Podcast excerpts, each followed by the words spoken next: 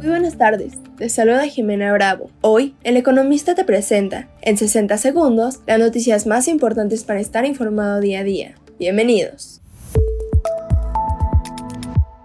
En primer plano, la economía mexicana registró un crecimiento de 1% en el primer trimestre del 2023 en términos reales y con cifras ajustadas por estacionalidad, informó el INEGI. Empresas y negocios.